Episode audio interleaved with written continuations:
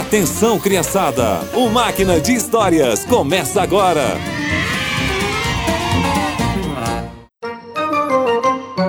Olá, crianças! Vocês já foram ofendidos ou magoados por alguém? O que vocês fizeram? A história de hoje é sobre a importância do perdão.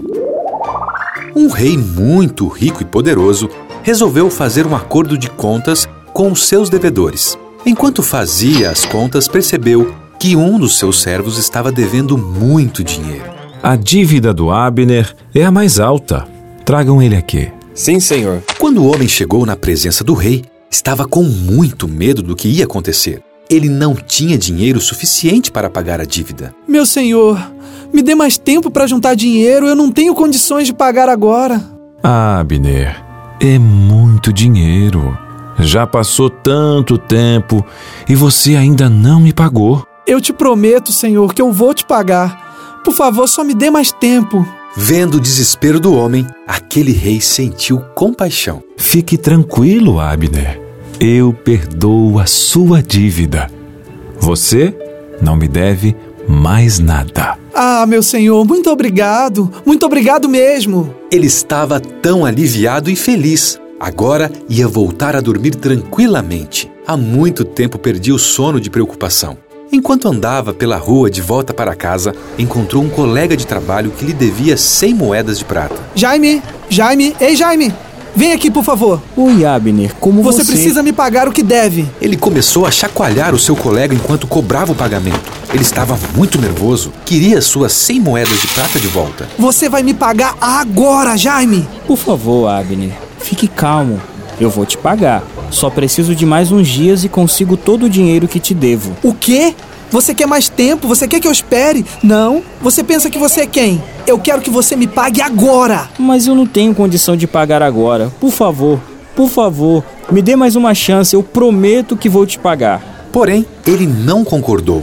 Chamou os guardas e mandou prender o seu colega. Você vai ficar preso aqui até me pagar, Jaime.